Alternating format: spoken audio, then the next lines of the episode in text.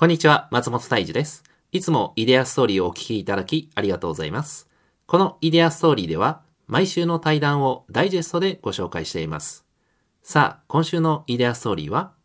本日のイデアストーリーゲストは馬パカ代表飯村洋平さんです飯村さんよろしくお願いしますよろしくお願いします。はいじゃあ現在どういったお仕事をされているのかあの自己紹介の方をお願いしてもよろしいでしょうか？はい、えー今はですね、えー馬を使った仕事をメインにしているんですけども、はい乗馬の、えー指導ですね。はいあとは、えー住所はあえて非公開にしておりまして、はい主にタレントさんや俳優さんの、えー乗馬の指導をあしております。それと、あとは乗馬の体験サービスですね。はいデパートの屋上へ行ったり、あとはうん商店街行ったり、えー遊園地に行って、まあ、ファミリー層向けの乗馬サービスをしているというような形です。あともう一つが、えー乗馬の専門誌、はい。まあ馬の専門誌があるんですが、はい。えー馬ライフという、えー月間で発行している、はい。えー雑誌があるんですけども、うん。そちらであの連載企画を作ったり、えー企画の構成などコーディネートをさせていただいて、うーん。あとはまあテレビだったり、うん。えーそういった CM 雑誌等のうん。馬の手配だとそういったコーディネートという形で、うん。まあ、馬を全般にあニッチな仕事をしてます、あの馬という言うとあの僕昔の漫画であの緑の巻き場王っていうぐらいの接点しか今までなかったんですけど、そうですよね。知ってます？緑の巻き場。王緑のマクは 僕はもう大ファンなのではい、もう子供の頃から何度その漫画で泣いたか、はいはい。あ、はいなあそうですよね。そはいはい。すごい感動もできるし面白い、うん、結構あれもきっかけで馬の仕事に魅力を感じたのもあるかもしれない。あそうなんですねはい、へえもう子犬ぐらいのちっちゃい馬なんですよね。そうですね。あカバみたいなロバみたいな。あそうそうそうそうそうはいそう。あみあみ見られてたんですね見てましたね当時。はい。なるほどなるほど。で今 フリーフリーの乗馬インストラクターみたいな人っていうのはあの全国に結構いるんですか？えーそうですね。自分で講演を開いたり、えーワークショップをされるという方は、うん。日本に数人ちらほらはいらっしゃいますね、あとはほとんどの方は乗馬クラブで勤務をしながら、えーインストラクター業務をされているというのが一般的な方法です。あ普通の会社員として働いてるみたいな。そうですね。はい。なるほど。えでもこの今音声聞いてる人わかんないですけどあの飯村さんが個人で持ってるそうですね。馬ってことですよね。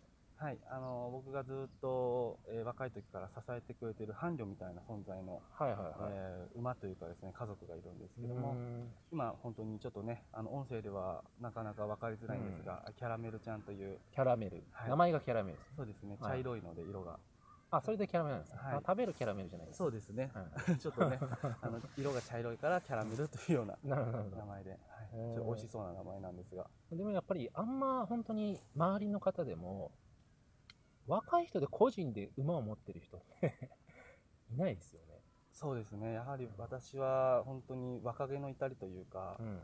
えーまずはその一歩目がまずやってみようという精神が強いので、はいはいは21の時に、えー乗馬クラブさんで正社員やってたんですけども、うん。退職させていただいて、い、うん、そちらで自分でまずは1頭の馬からえースタートしたというような形で、うん。今大体約えー10年ほど経ちました。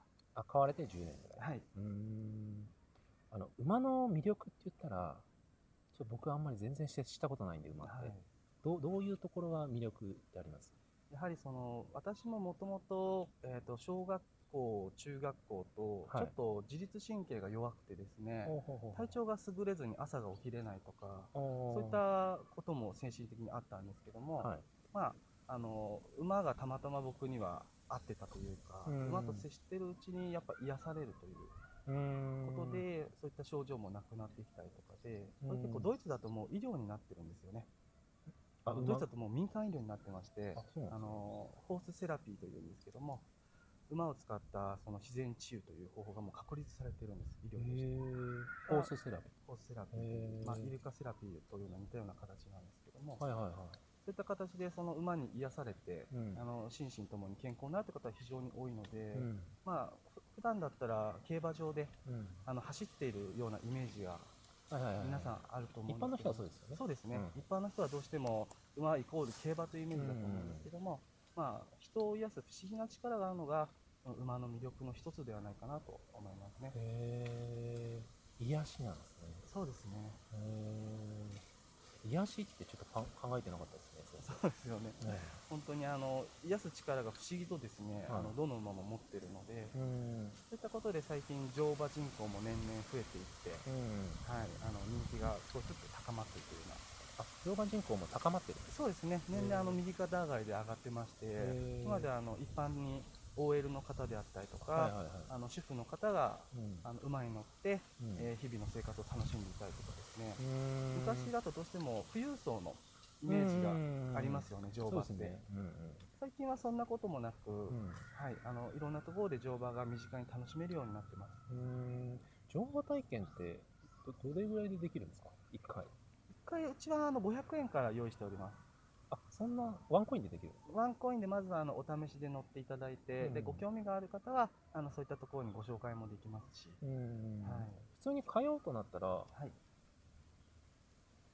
どどれぐらいでできるんですか？そうですね。普通の乗馬クラブというのもいろんな方法があるんですけども、あの大体一つ、まあ、今メジャーになっている乗馬クラブさんがありまして、はい。まあ、全国大手で展開しているんですけども、そちらですとまずあのフィットネスクラブと同じように月会費というものがあります、月会費なんですね。はい。うん。あの月謝みたいな形でですね、はいはいはい。まあ、その月会費でうん。そこの乗馬クラブの運営をまず安定させるという意味で、うん。まあ、月に大体1万円から1万5千円ぐらいが相場になっておりますね。うん。でさらにそこに騎乗料というものが発生しましてうん。1頭、えー馬を借りて乗る場合、普通通常ですと、馬を所有して乗馬っていうのは楽しむっていうのが世界基準なんですけども、日本で今普及しているのはあの貸し馬制度といいまして、歌集マセルはい。馬をえー買うのではなくてレンタルするそのレンタルしながら約えー40分ほどのレッスンを受けるんですが、その40分で、え1蔵という換算で、えー1500円ぐらいが、まあ、今主流の値段にはなってきてますが、まあ、普通の一般的な個人でマンツーマンでやられてるところだと、はい。まあ、その1回が1万円だったりとか、うん。場所によってそれは値段は様々なんですが、うん。大体月でいうとおおよそ、まあ、あの最安であれば2万円前後、うん。はい、でもっとじっくり楽しめたいという方は予算を少し多めにとって、うん。えー6万円ぐらい。うん。あれば、まあ、乗馬というものは習えるうん感じですね。結構全国いいろいろな場所に大体田舎方面にあある感じです今ですね、えー、と一番最大手の乗馬クラブさんがえー全国で36カ所ほど展開してます、うん。この場合はあの北から南まで、うどこの乗馬クラブであってもグループであればんうん。あのどこの乗馬クラブに行ってもあの会員さんの料金で楽しめるというこれ画期的なシステムで、うんあのこのシステムがあることですごく乗馬人口っていうのはうん。右肩上がりに増えているんですけども、うん。さらにもっと密に乗馬を練習したいという方向けに全国に1000カ所ほどうん。えー乗馬クラブがあると言われてます。はい。なるほどなるほど。じゃあ飯飯村さんは、まあ、フリーで今やられてると思うんですけどなんかお仕事で、えー、なんか意識してることとかなんか特徴みたいなあそういうのあったりしますね。僕はやっぱりあの最初のきっかけとして、はい。一般の人をうん。どう取り込むかということを、あーはいはいえー意識してます。はいはいあの本当にピラミッドの、うん。えー形で言うと、うん。一番底辺のその真しそのさらに下ですね。うん。まあ、潜在的なお客様たちに対してのアプローチという部分だけに集中してうん。ピンポイントでやっております。うん。なので、あの乗馬のイベント行くのも馬に全く触れ合ったことのない人はい。というのが本当に主流のターゲットになってきてまして、うん。そういった方にあの子供の頃に幼少期にうん。馬との思い出を、えー感じていただくことによって、まあ、将来大人になって余裕があった時に、うん。えー乗馬をしてみたいとか、うん。馬に対してのイメージがうん。少しでも良ければ、うん。まあ、さらにこの業界の発展につながると思ってますので、うんそういったことでもうピンポイントに、えー、と一般の人をターゲットにしてますうね。んまあ、そのために、まあ、今ちょっと収録前にもちょっとお話ししましたけど、はい。あの馬に乗って、えー普通に散歩に行く。そうですね、あのうん普段は、えー馬に乗って買い物へ行ったり、はいはいはい、はい、この間も江ノ島まで、えーうちのキャラメルと一緒に散歩に行ったんですけども、は、はいそういうことでいろんなところで馬に乗って散歩はしてますね。買い物っつってもあれですよね。普通にそういうコンビニ行ったりとか、スーパー行ったりとか、そうですね、うん。スーパー行ったりコンビニ行ったり八百屋に行ったりとか、うん。まあ、あの馬自体があの法律上は軽車両ですのではいもう警察の方も全然注意することもないですし、一般の自転車と同じように走行は可能ですね、自転車置き場に普通に止められる。そうですね。なので駐輪場のあるところに、えーはい。止めてます、はいはいはい、はうーん。面白いですよ。ねい、ちょっとなんかギャグっぽいんですけどね。はいはいはい。あのまあ、これが僕の中で普通というか、はいはいはい、それであの先先日かちょっと数年前か忘れましたけどあの結構テレビにも取り上げられたりとか、そうですね。あの何度かテレビ番組に呼んでいただいたりとうんか、うん。あのこの間は、えー朝の情報番組はい。でもあちょっと報道していただいたうー。んまあ、いろんなところで馬に対して興味持っていただくのは大変ありがたいことですね。ん。でも普通にだから飯村さん的にはそれがもうあのライフスタイルっていうか生活になってるんだけどもそれがただ歩くだけであーもう飯村さんのお仕事的にはもうそれがマーケティングになってるっていうそうですね。あのまあ表向きには今まで全く公表もしていないんですけども、まあ実はそういうこともすべて戦略というか、うん。ビジネス戦略の一つにうん。置いております。うん。これ初めて公開ですか？そうですね。普段はあの 全くそういうこともなく SNS でも今日はどこどこ行きましたイエーイみたいな感じでですね、投稿してみんなにこういいねいいねってこう連連発して押していただいているんですけども、はいはい実はこれが本当にビジネスの戦略の一つになってます。なるほど、はいえーまあ、自分でいろんなものを広めるよりもですね、うん。やはり周りの人に、うん。えー口コミで広めていただいた方が、うん。拡散力というのものはもう運命の差ですので、うん。そういったところで、まあ、自分の得意なことを使って、うん。あとはたまたま、えー馬を飼っているということもあるので、はい。馬で街中を散歩したり、えー観光名所に出向いたりすることで、うん。えー皆さんに写真を撮っていただいたり、うんインスタであったり、えー、Facebook であったりとか、うん。えー、Twitter なんかでですね、うん。いろいろとこう情報発信したいただくことで、うん。まあ、あのお仕事というものにつなげているというのもありますね。でもそれすごいすごいいいですよね。すごいいいってそういうかですね。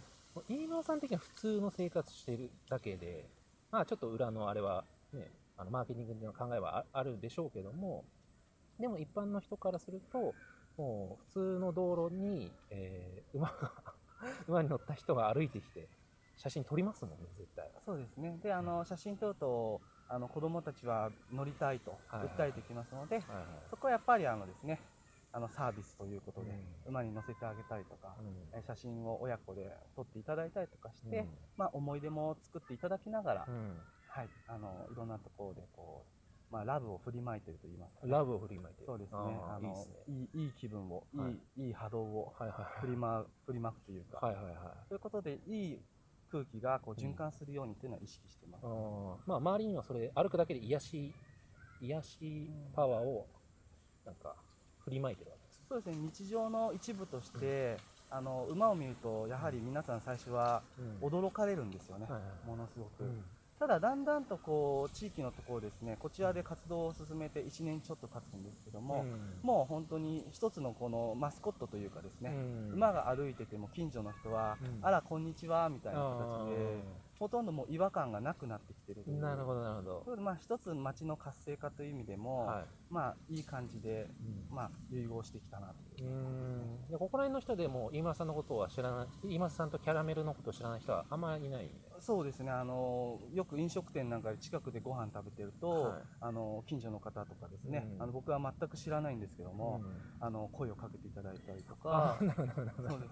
また洋華堂とかで、はい。僕がちょっと試食をしてたりとかするとですね、はい。結構そ試こで試食が結構あの好きで、はい。ウインナーとかを食べてると、はい。いやこの間見ましたよみたいなはい。形で言われてですね。試食してましたね。みたいなそうですね。あの あの安易にちょっと試食もね、はい。本当はタコちゃんウインナーを2個食べたいところを 1個だけにして我慢するとかそういうことも、はい、ありますね。なるほどなるほど、でそういったことを中心に馬を中心に今好きなことをおビジネスにということではい、中心に活動されていると。はい、じゃあ、えっと、今年間を通してですけどあのちょっとどんなライフスタイルというか時間の使い方をされているのか。はいえー。教えてもらっていいですか、そうですね、馬の他にもですね、はい。えーこれも特には公表はしていないんですけども他の、まあえービジネスモデルというものは作ってましてその中の一つの、えーコンテンツとして馬というものを使ってます、で僕はあのすごく夏が好きなんですよね、なので夏はあのいろんな思い出を作ったりとかですね、まうん。あ、楽しみながら、うん。えーライフスタイルを満喫したいというものがあるので、まあ、ビジネスも楽しくやりながら、冬になると、うん。えー馬を23ヶ月ほど、えー涼しい山梨に預けさせていただいてそね。はい。その期間はあのちょっと寒い時期はあの海外旅行に行ったりとかして、はい、そういったちょっと、まあ、拠点は日本なんですけども、まあ、海外の方で、えー生活をしたいというのを取り入れてます。はい。馬もあれですか？暑さ寒さとか結構敏感なんですか？そうですね。特にあの馬の場合は、えー暑さにもとっても弱いというところがあり弱いんですね。まあ寒さは強いと言われてるんですけども、やっぱ寒すぎると体調は崩しますね。はい。今ちょっと気づいたんですけど、はいいつも立ってるんですか？そうですね。あの立ったりあとは疲れたら寝たりもしますけどね、はい。普通にこうやって座るっていうのはないないんですそうですね。座ることはあまりないんですけども仕込めばあの芸としてお座りというのができますが、はい。まあうちの子はあのお座りはできなくてお手しかできないんですけども、あの疲れたら寝たり夜は横になって寝てますね、ええっと一日の馬の活動時間としてはどれぐらいずっと立ってるんですか？えっとよく本とかを読みますと、まあ、1時間から3時間ぐらい馬は睡眠をとるというのはよく読むんですけども実際私も24時間つきっきりになったことはないので、はい。パッと見るとですねうん。あの寝てたりとか、うん。はい、夜大体この子の場合だと10時ぐらいからは寝て、他の馬よりもちょっと熟睡時間が長いんじゃないかなと。56時間爆睡してたりもしますね。あじゃあそれ以外はもうずっと立ってるんですそうですね。立ちながらあの立ってるっていうんですかこれあの立ちながらですねはい。もともと移動しながら群れで生活する生き物ですので美味しい草を見つけてはあまたさらに新しい大地へというような形で常に美味しい餌を探しながら歩いて活動してますね。うん。これ今見渡す限りなんていうんですか？草原っていうんですか？そうですね。あ草の原ですけど。馬にとってみればまあサラダバー状態という。あもうこれ全部餌なんですね。全部あの好きな草を自分の体調に合わせてはい。今日はヨモギにしようかしらとかうん。今日は稲にしましょうとかうん。あのタンパク質はこれぐらい摂取した方がいいんじゃないかなんかことも馬というのは本能的に全部考えているので、うん。はい、もう本能でそういったことも全部自分で管理します。うん。あ本能で管理してるんですね。はい。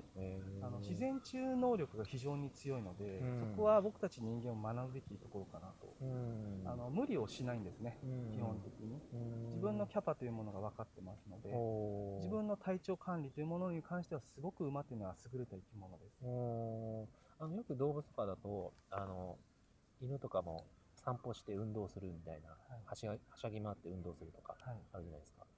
馬はなんか普通のこういうふうにあの乗馬とかの馬じゃない馬とかは運動みたいなのってするんですか？そうですね。あの自分で走ったりとかですね。そうですか。あのうん。仲間同士で遊んだりとうん。か、いろんなことで自分で体調面を管理してあとはどうしても蹄というものが何もしないと伸びきってしまうんですね、はいはいはい。なのである程度走ってうん。摩擦で蹄というものをすり減らしていかなければいけないということもあってうん。ま歩きながら自然とこう蹄の爪の長さというのを調整していたりとか、うん。はい、それを本能で全部やってるという生き物ですうね、ん。いやいいですね。はい、結構見てるとあの勉強になるので僕もこの子のことを社長と呼んでいるんですけど社長と呼んでるんですか、はい、キャラメルじゃないんですか？キャラメル社長と呼ばせていただいてキャラメル社いろん。なことをこう今まで学ばせていただきましたね、えー。いやキャラメルキャラメル社長から人生についてはい、結構学んだことがあるそうですね、うん。まあ学んだこととしてはこの対談の前編は、起業家の生き方、イデアストーリーの公式ホームページで配信しています。配信登録方法など詳しくは、イデアストーリーの公式ホームページをご覧ください。それではまた来週お耳にかかれることを楽しみにしております。